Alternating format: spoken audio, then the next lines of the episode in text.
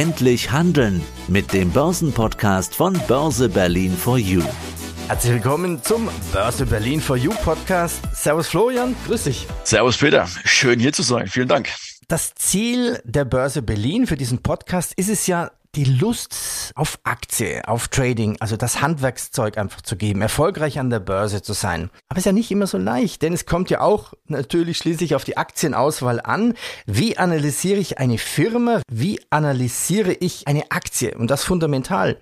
Wie kann das gehen? Und das ist unser Thema heute. Von Berufswegen her kenne ich dich schon noch als Fondsmanager. Ja, und du hast jetzt im Prinzip den Beruf ein bisschen gewechselt, bist Journalist, machst aber genau das Gleiche. Du analysierst Aktien fundamental. Du bist quasi ein Chefanalyst. Was magst du? Zu meinen täglichen Aufgaben gehört, sich Unternehmen anzuschauen, die zu analysieren, mit dem Management zu sprechen und am Ende zu sagen, das Unternehmen ist kaufenswert und es ist weniger kaufenswert. Und du hast schon gesagt, wir wollen Spaß wecken, dass man Spaß hat am Aktienmarkt, beziehungsweise, dass man langfristig auch was tut für die Altersvorsorge.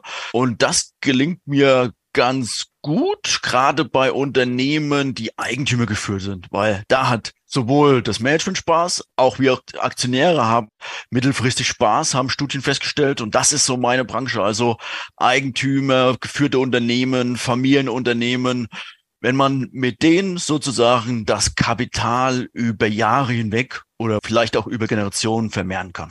Warum ist es für dich so wichtig, Familienunternehmer zu haben oder Eigentümergeführte?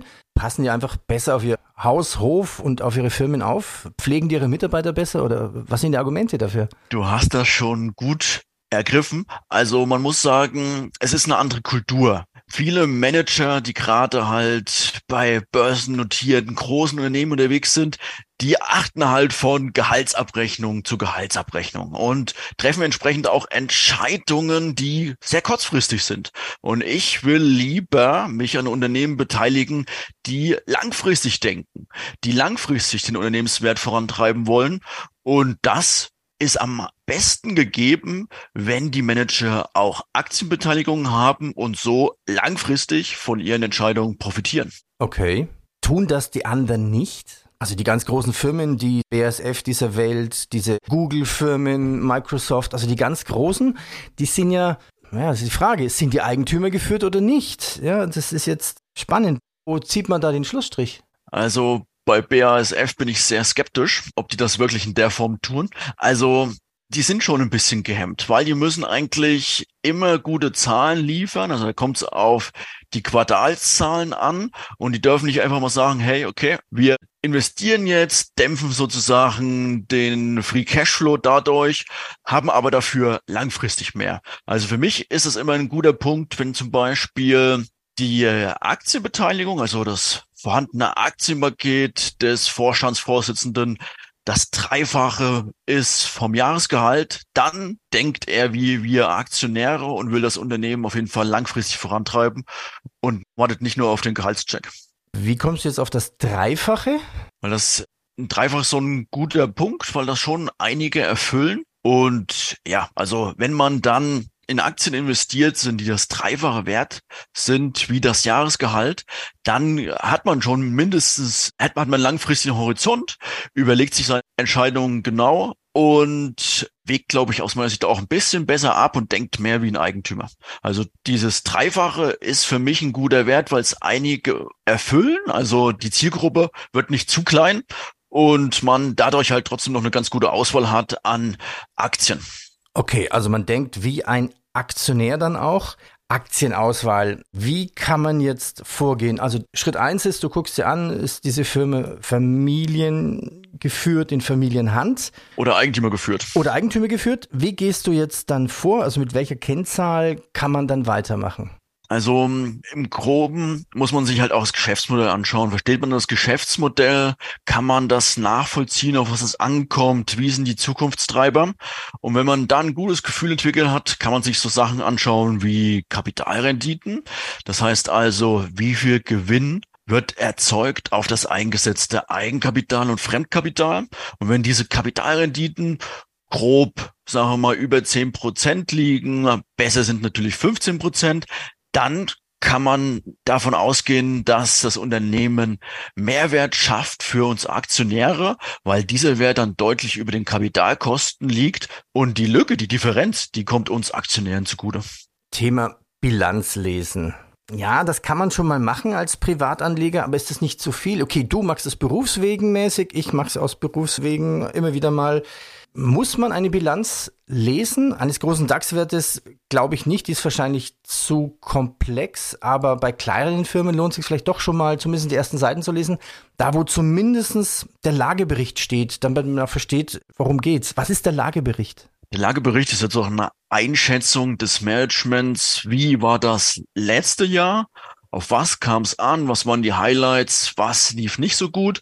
Und wie kann das nächste Jahr aussehen? Und manche geben dann noch Wachstumsplan, sagen wir mal, über fünf Jahre. Das schon wertvoller Bericht, gerade wenn man mehrere davon liest. Also sagen wir mal, wir haben ein Unternehmen, sowas wie BASF und lesen die letzten drei oder fünf und dann sieht man schon, okay, was hat das Management versprochen, was konnte halten, was ist nicht so gut gelaufen und geht's halt auch mit den eigenen Fehlentscheidungen transparent um.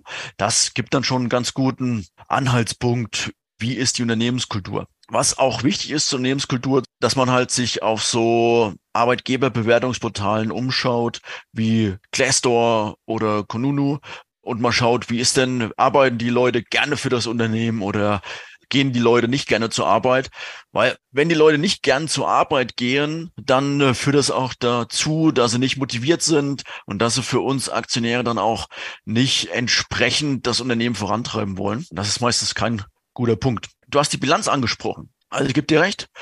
Bilanzen sind sehr komplex.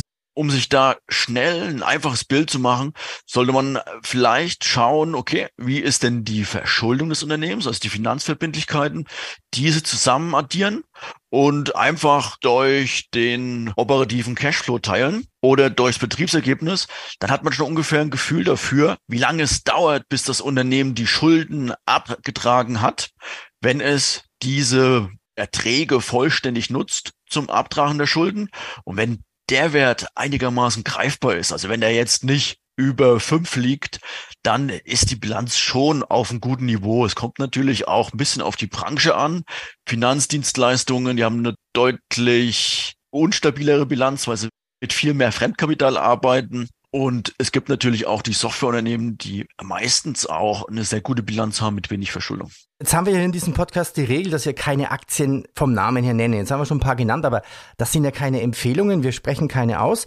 Jetzt müssen wir das eigentlich irgendwie umschreiben. Vielleicht nehmen wir doch mal ja einfach ein Beispiel. Tech-Wert, die ja fast astronomisch schon gestiegen sind. Oder wir unterschreiben. Ich weiß, was du meinst. Wir umschreiben es einfach mit Softwarefirma, Handyhersteller, Chiphersteller oder sowas. Dann kann man vielleicht auch damit es besser machen. Es gibt ja so Begriffe, man liest ja als Aktionär natürlich dann auch die Pressemeldung, meistens zu den Quartalszahlen. Dann gibt es so Begriffe wie EBITDA, operatives Ergebnis. Und dann habe ich schon immer wieder das Gefühl, da stoßen Privatanleger ganz schnell an ihre Grenzen, weil die Überschrift heißt ja zum Beispiel, oh, das operative Ergebnis hat zugelegt. Und dann gibt's ja diesen Begriff EBIT, EBITDA, also mit Steuern und ohne Steuern und dann ist da was ausgerechnet oder abgerechnet oder ausgegrenzt, so nach dem Motto, oh, wir haben tollen Gewinn gemacht, aber die Kennzahl sagt dann, der Gewinn ist nur in der und der Währung oder wir haben irgendwas weggelassen. Welche Zahl schaust du denn da an?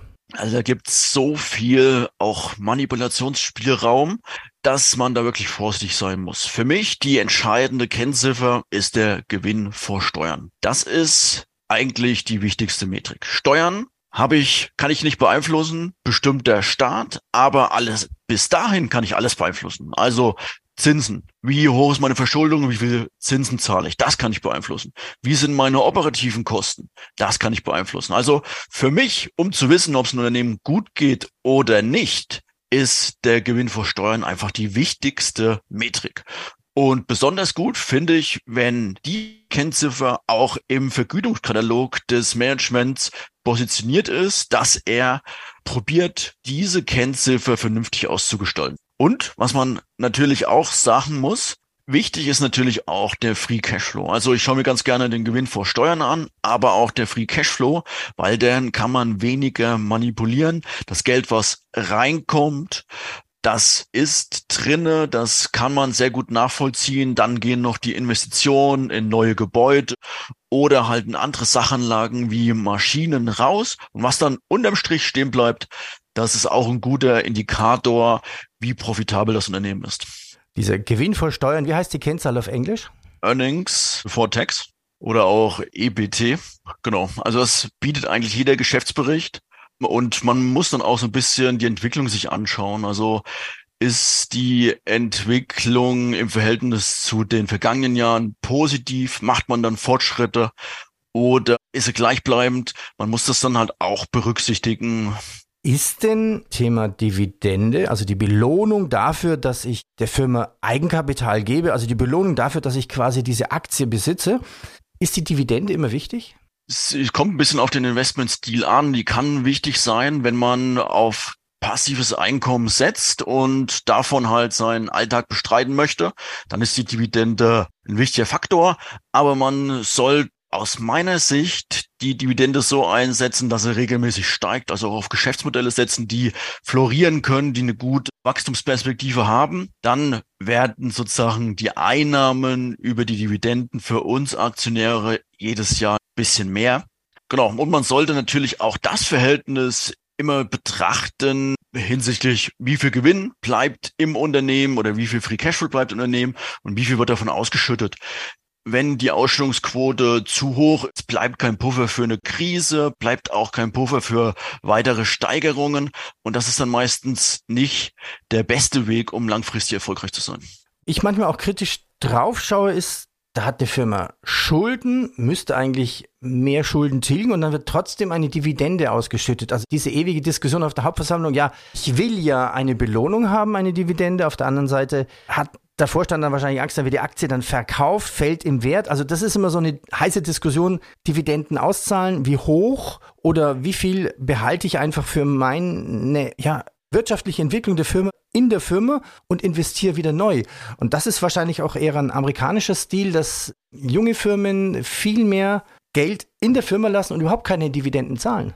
Ja, gebe ich dir recht. Gerade jüngere Technologieunternehmen, die setzen dann auf Aktienrückkäufe, was auch aus der steuerlichen Sicht das bessere Tool ist.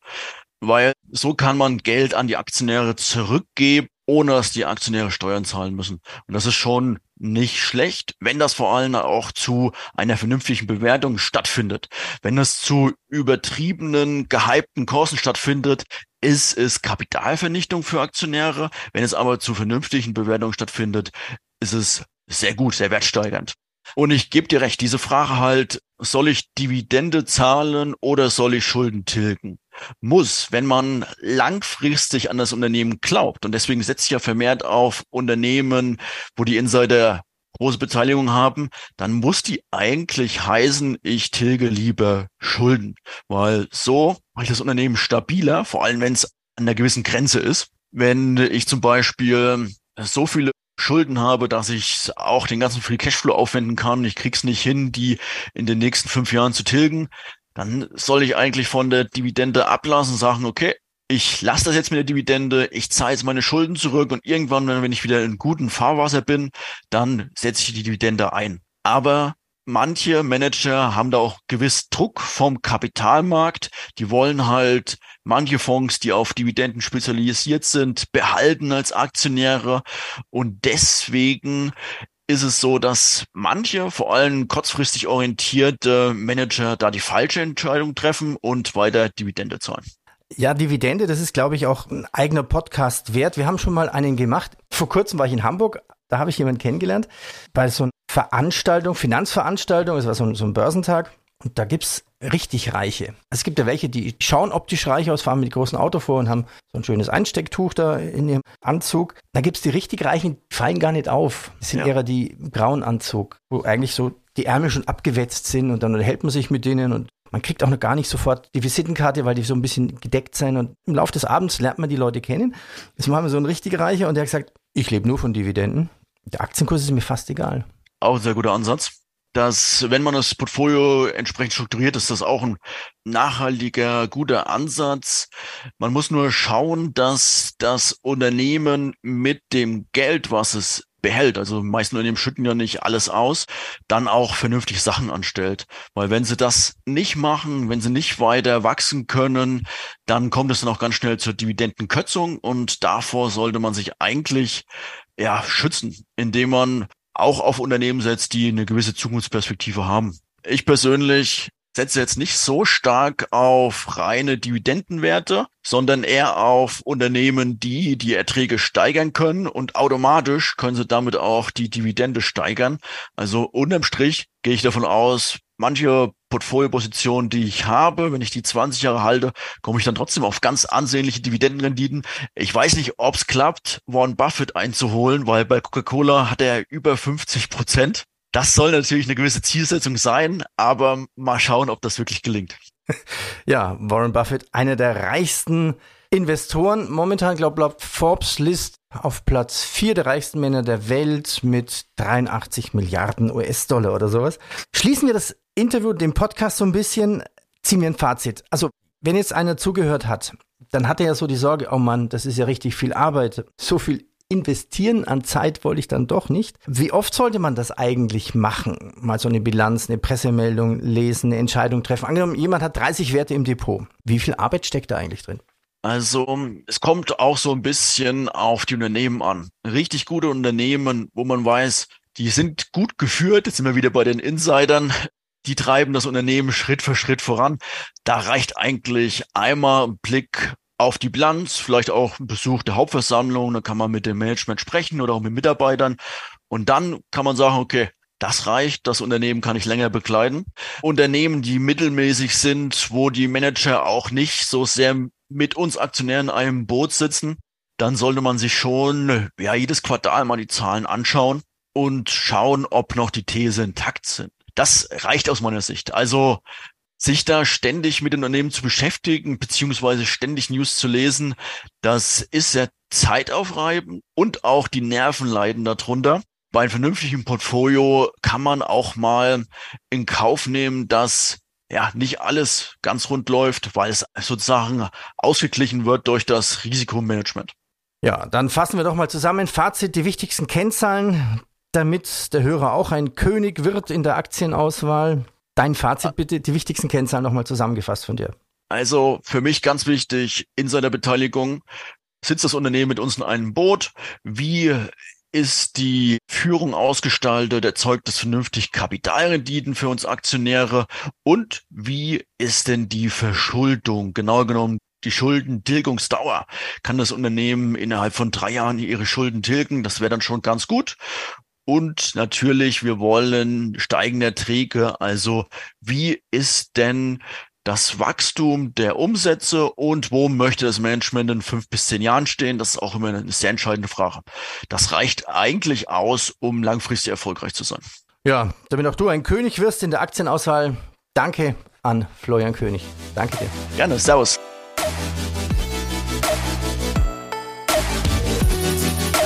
Das war der Börse Berlin for You Podcast.